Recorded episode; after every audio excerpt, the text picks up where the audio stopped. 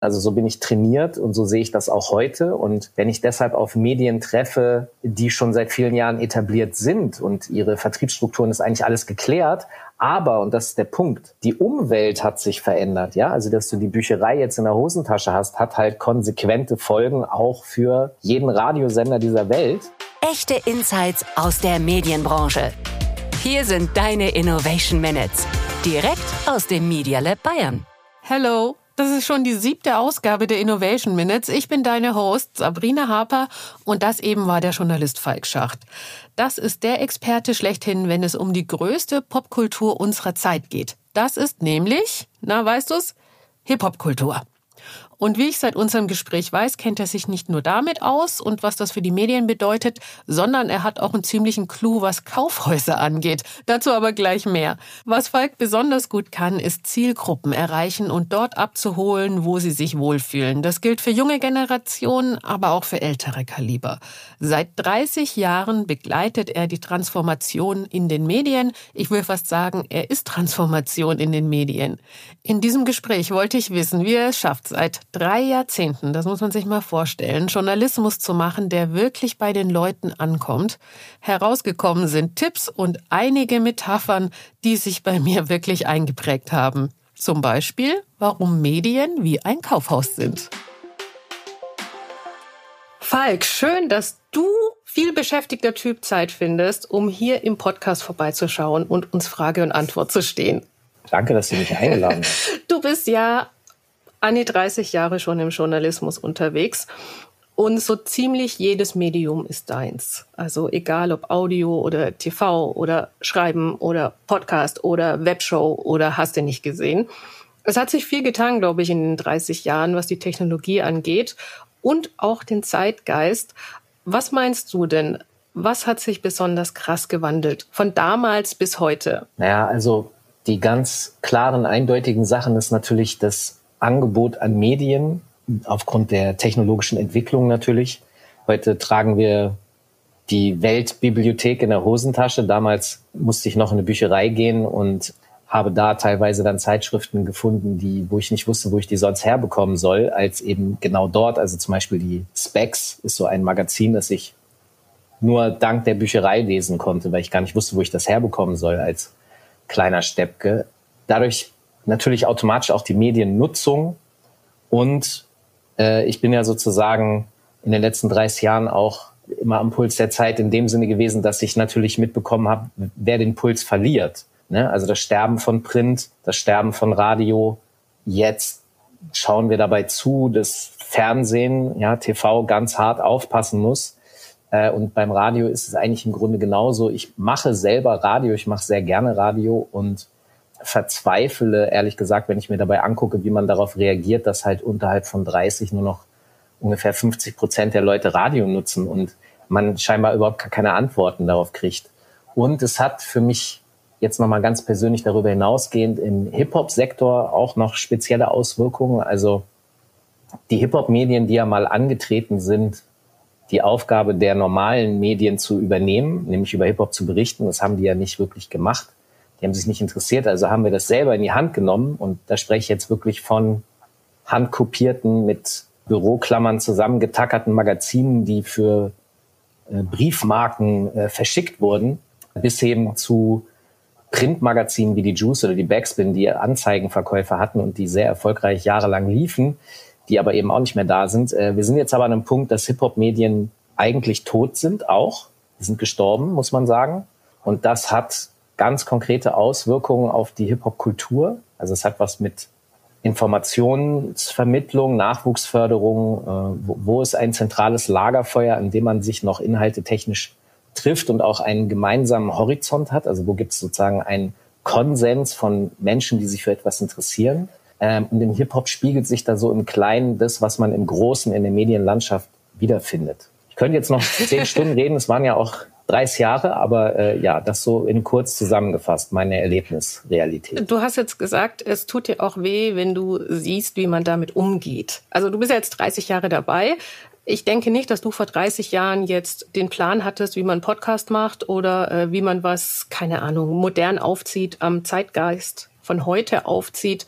Aber du bist ja jemand, der nach wie vor in der Community bei dir ziemlich großes Standing hat und da Erfolge verbucht, wenn man es mal beruflich betrachten möchte. Was hast du denn anders gemacht als das, was du eben beobachtest? Also, ich sag mal so, ich habe ja gerade eben auch erklärt, dass wir Hip-Hop-Medien losgegangen sind und gemacht haben, weil es kein anderer gemacht hat. Und das hat automatisch zum Zwang, dass du dir ständig Problemlösungen überlegen musst, weil du ja nur vor Problemen stehst. Weil du hast ja keine etablierten Medien, in denen du dich sozusagen, da gehst du nicht morgens um acht hin und dann steht schon die Infrastruktur, die Vertriebsstruktur und du brauchst es nur noch mit Content befüllen, sondern du musst ja das komplette System denken. Also du musst sozusagen 360 Grad holistisch, nachhaltig, das musst du von Anfang an die ganze Zeit mitdenken. Oder du kriegst halt über die Realität das einfach reingezimmert, weil mach doch mal, keine Ahnung, 400 Magazine und dann merkst du plötzlich, okay, jetzt stehen die hier und jetzt, ich muss sie ja noch irgendwie loswerden, also wo ist die Distribution? Und so lernt man halt von Anfang an, das komplett rund zu denken. Also so bin ich trainiert und so sehe ich das auch heute. Und wenn ich deshalb auf Medien treffe, die schon seit vielen Jahren etabliert sind und ihre Vertriebsstrukturen ist eigentlich alles geklärt. Aber, und das ist der Punkt, die Umwelt hat sich verändert. Ja, also die, was ich meinte, dass du die Bücherei jetzt in der Hosentasche hast, hat halt konsequente Folgen auch für jeden Radiosender dieser Welt. Dann in Bezug natürlich auf Audio-Streaming. Und die Reaktionen, die ich da sehe, die sind sehr langsam, die sind sehr mutlos, ich verstehe es, es ist systemisch bedingt, es ist systemisch gewachsen, so zu sein, aber das ist halt eben für eine alte Zeit eine Lösung gewesen und man muss jetzt eigentlich neue Lösungen erreichen. Und da sehe ich halt viele Probleme und jetzt zu der Frage, warum ich Leute noch erreiche. Also einmal Sachen runddenken, dazu gehört inhaltliche Tiefe, authentische und ernsthafte Ansprache, weil es ist jetzt nicht mal kurz irgendwie mit Oberflächlichkeiten getan, und ich nehme meine Themen, über die ich berichte und damit auch mein Publikum sehr, sehr ernst. Und dadurch entsteht erst diese Authentizität. Also man glaubt mir, ich bin glaubhaft. Und das ist eigentlich die Nummer eins Währung, die man haben muss. Es, es reicht halt nicht irgendwie die Reduktion auf die Oberfläche, sondern, und das das, was so viele machen, man muss eben in die Tiefe gehen. Und da wollen die Leute, ist mein Eindruck immer in Redaktionen gerne von weg, bloß nicht zu tief. Das das funktioniert nicht. Äh, und das persönlich empfinde ich als so ein wichtiges Krebsgeschwür der deutschen Medienkultur, gegen das ich seit Jahrzehnten ankämpfen muss. Und manchmal gelingt mir das und ich darf das. Und sehr oft, und das sind die Dinge, die man dann außen nicht sieht, gehe ich halt mit einer Tasse lauwarmen Kaffee und einem Keks wieder aus dem Büro raus und das war's dann. Also das ist auch Teil meiner Realität. Es gibt ja schon viele Diskussionen darüber, äh, Persönlichkeiten aufzubauen. Dann ist natürlich aber auch immer die Frage von Unternehmensseite, wie kann ich diese Person an mich binden? Weil wenn die wieder geht, dann gibt mir dieser Person auch die Audience zum Beispiel. Du arbeitest ja als Freier und viel mit öffentlich-rechtlichen als auch mit privaten. Hast du da auch diesen Struggle mitbekommen, dass man da vielleicht sagt, okay, der Falk ist mal drin und mal draußen oder wir halten den Falk, indem er die Freiheiten hat, die er möchte? Oder hast du da Berührungspunkte gehabt? Also ich habe sowohl Formate gemacht, in denen ich totale Freiheit hatte, als auch äh, in denen ich nicht die Freiheit hatte. Man könnte ja jetzt sagen, okay, bei öffentlich-rechtlichen ist es bezahlt, die müssen eigentlich die Quote nicht äh, so sehr jagen. Das ist auch richtig. Da hat man schon noch mehr Spielräume im öffentlich-rechtlichen Bereich als jetzt im privaten. Da ich sag mal, da ist der Controller schneller äh, an der Redaktionstür und sagt, so, bitte jetzt die Sachen packen, das war's. Aber ich sehe ja bei den öffentlich-rechtlichen auch die Aufgabe, genau diese Bereiche abzudecken, die im privaten Sektor nicht abgedeckt werden, weil unsere Gesellschaft natürlich viel mehr zu bieten hat als jetzt das, was kommerziell auswertbar ist. Diesen Kulturauftrag, den sehe ich gefühlt aber immer stärker unter Beschuss. Und wenn der gekoppelt ist mit so einer gewissen ja, Furcht davor. Also das ist ja sozusagen das oberflächlich werden in den Inhalten, ist ja der Versuch, massentauglicher zu sein in der Hoffnung, dass das Publikum dann irgendwie bleibt. Wenn man sich das aber anguckt, zahlentechnisch über die Zeit, und das ist das, was ich meine, Print hat das genauso gemacht, Radio macht es jetzt und Fernsehen ist halt, die, die haben sozusagen noch ein bisschen mehr Luft, aber die müssen, wie gesagt, auch schon sehr stark gucken, wo es lang geht. Es ist immer dasselbe.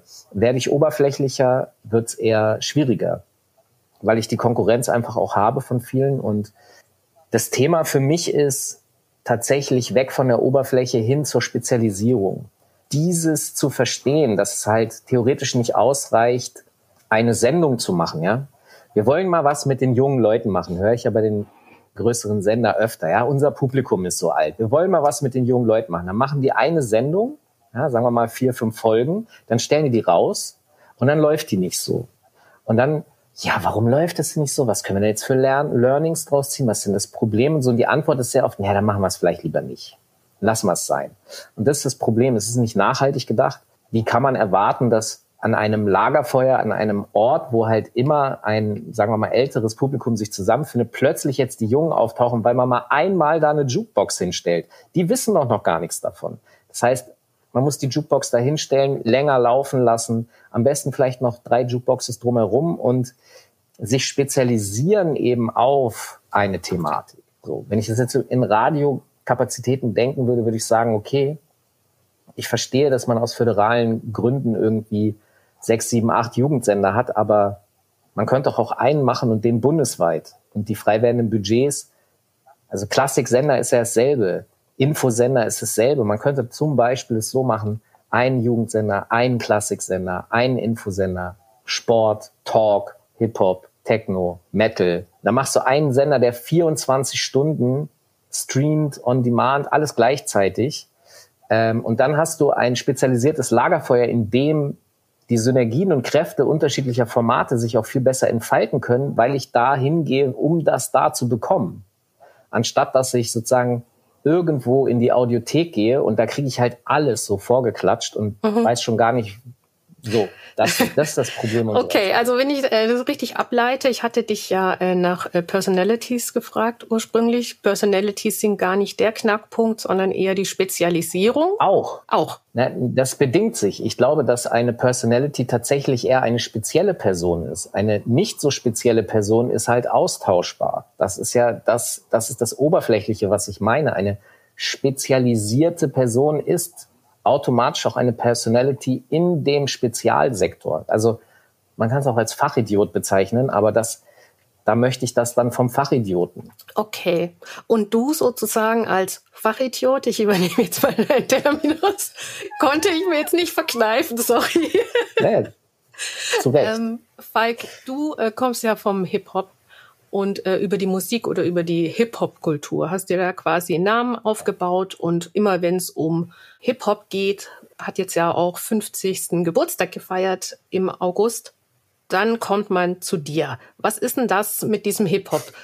Öffnet das auch Türen zu jungen Zielgruppen oder zu Zielgruppen allgemein? Ich würde mich jetzt nicht mehr als jung bezeichnen, bin aber auch in diesem Ende 90er, 2000er äh, Jugendhaus Hip-Hop aufgewachsen. Von daher weiß ich auch, wer du bist und aber auch 16-Jährige, 20-Jährige kennen dich. Als ich dich besucht habe, kam so ein Typ zu mir und fragte mich, steht da Falk Schacht?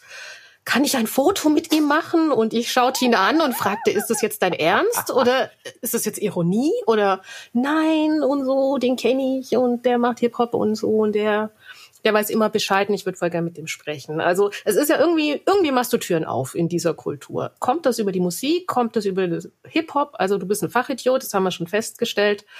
Aber was, was spielt dieses Element noch damit rein? Das, was ich vorhin meinte, ich nehme das halt sehr ernst, ohne mich dabei selber zu ernst zu nehmen. Ja, ich kann, kann, kann ja über mich auch lachen, wenn man mich Fachidiot nennt.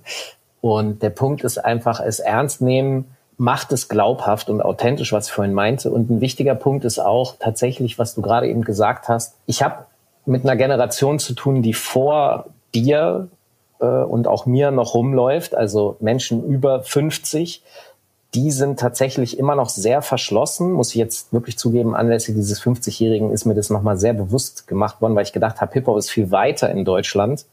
Hip-Hop ist noch gar nicht so weit, wie ich gedacht habe. Es wird alles noch sehr viel weiter gehen, aber es sind immer noch Kämpfe auszufechten, vor allem mit Personen eben über 50, die, und das ist eine interessante Frage, warum haben die ihr Problem mit Hip-Hop? In was, warum ziehen die sich so zurück in so eine Komfortzone, in der Hip-Hop ein Störenfried ist? Das ist sehr anstrengend und unterhalb von 50, unterhalb von 40, und das wird dann immer stärker, je, je weiter man runtergeht, ist diese Kultur die Nummer eins Popkultur. Speziell für die Personen wie dich, die in den 90ern diesen ersten großen Hip-Hop-Hype mitbekommen haben, der da losging mit den Beginnern und Sammy Deluxe und so weiter und so fort, für die gibt es zum Beispiel auch gar kein Angebot. Also wenn du dich mal erinnerst an deine Eltern, die eventuell Rock sozialisiert sind, da gab es immer ein Angebot. Es gab Rock-Oldie-Sender, es gab Veranstaltungen, es gab Touren, da wurde sich drum gekümmert. Das passiert deiner Generation offensichtlich nicht.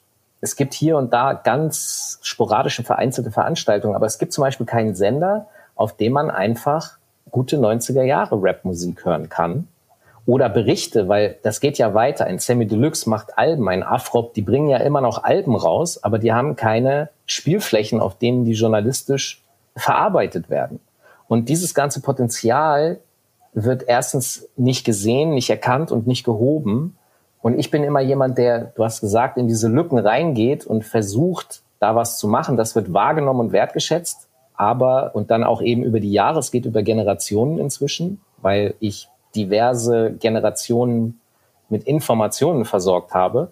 Und dann äh, bleibt da auch manchmal was hängen und kommt auch was zurück, wie der nette junge Mann, der da das Foto machen wollte. Aber ja, Ernsthaftigkeit und dabei bleiben. Ich bin halt sehr, ich bin halt nicht gegangen. Ne? Viele KollegInnen aus dem Hip-Hop sind auch gegangen über die Jahre. Du hast ja selber gesagt, äh, Medien und Hip-Hop ist immer so ein bisschen schwierig. Also äh, zum einen von der Medienseite, aber ich glaube zum anderen auch von der ähm, Hip-Hop-Seite. Und warte, ich habe da nämlich was äh, vorbereitet. Ich möchte dir was vorspielen. Ich hoffe, das klappt jetzt. Ja.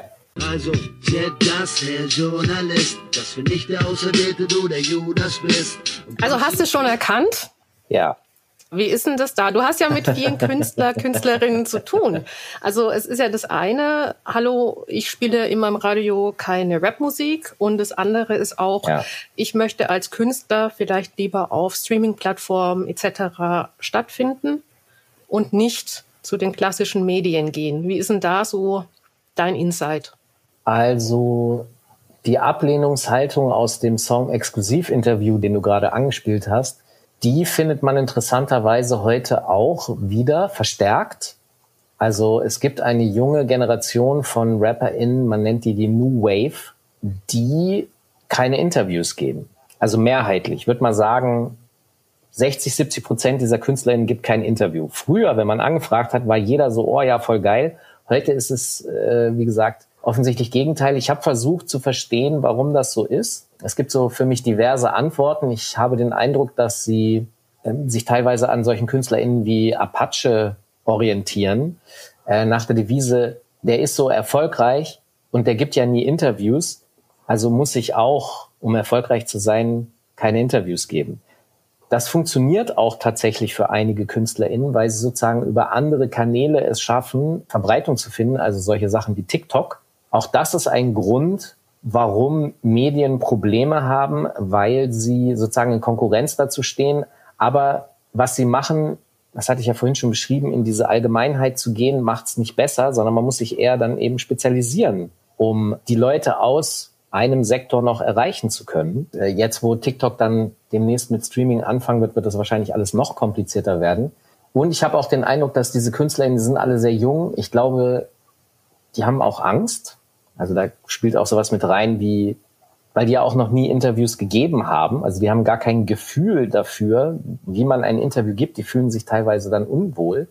Ich glaube, dass das generationell bedingt ist und jetzt vielleicht in dieser Generation so bleiben wird. Ich glaube, dass sich das wieder ändert mit anderen Generationen. Aber im Augenblick haben wir es mit einer Generation zu tun, die, das hat ja auch was damit, den Dialog zu verweigern.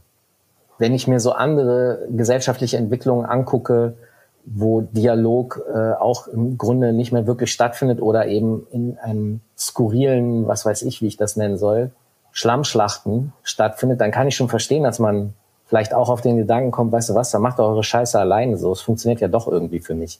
Wo denkst du, sind Chancen für Medienunternehmen? Da jetzt einzusteigen. Also was wir jetzt ja schon mal festhalten können, ist, du hast selber gesagt, Hip-Hop ist die größte äh, Popkultur heutzutage. Äh, Medienhäuser haben große Problematik, junge Zielgruppen insbesondere zu erreichen. Und das könnte ja schon ein Ankerpunkt sein. Und das meine ich jetzt nicht im Sinne von spielt mehr Hip-Hop im Radio, sondern nutzt diese Synergien oder schaut euch die Künstler an, schaut euch die Themen an, was steckt da dahinter und Gleichzeitig hast du jetzt auch selbst gesagt, es gibt viele Künstler, Künstlerinnen, die halt sagen, hm, lieber klassische Medien ist mir nicht ganz geheuer. Wo siehst du denn jetzt Möglichkeiten, Chancen, dass man da in Kontakt kommt, dass man da in den Austausch kommt, dass vielleicht Medien das nutzen können für sich, also klassische Medien? Also ich würde gern noch mal ein Bild versuchen zu konstruieren, das vielleicht auch verständlich macht, vor welchem Problem Medien gerade stehen nämlich Kaufhäuser. Ja, Kaufhäuser waren früher ein Hort, äh, wo man sich getroffen hat und äh, jeder ist da hingefahren, man ist in die Stadt gefahren und so weiter und so fort. Und heute sterben unsere Innenstädte aus, sagt man, oh mein Gott. Wenn Medien wie ein Kaufhaus agieren, ein Allesanbieter sind, haben sie automatisch ein Problem.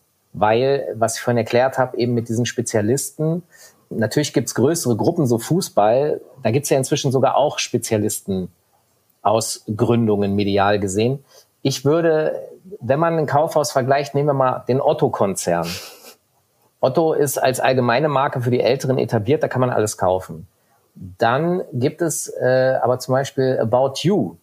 Das ist sozusagen ausgegründet als wir konzentrieren uns auf die jüngeren Menschen und gucken, was da geht. Und da unter About You gibt es auch wiederum Einzel, ich nenne es jetzt mal kanalartige Ausgründungen, die so Fachhändlermäßig es anbieten. Und ich glaube, dass das eine gute Strategie ist, dass man also sozusagen vielleicht eine Dachmarke hat, unter der man dann aber eben einzelne Kanäle ausgründet, auf denen dann inhaltlich was passieren muss. Also es gibt ja zum Beispiel jetzt, was Radio betrifft, auch schon so Hip-Hop-Kanäle. Ich habe die mal ausgetestet. Da ist halt dieselbe Playlist seit 100 Jahren. Die läuft immer äh, alle zwei Stunden im, im Dings, da, da steckt nichts hinter. Was ist das? Das ist nicht nachhaltig, das ist oberflächlich, das ist halt irgendwie so ein Gedudele.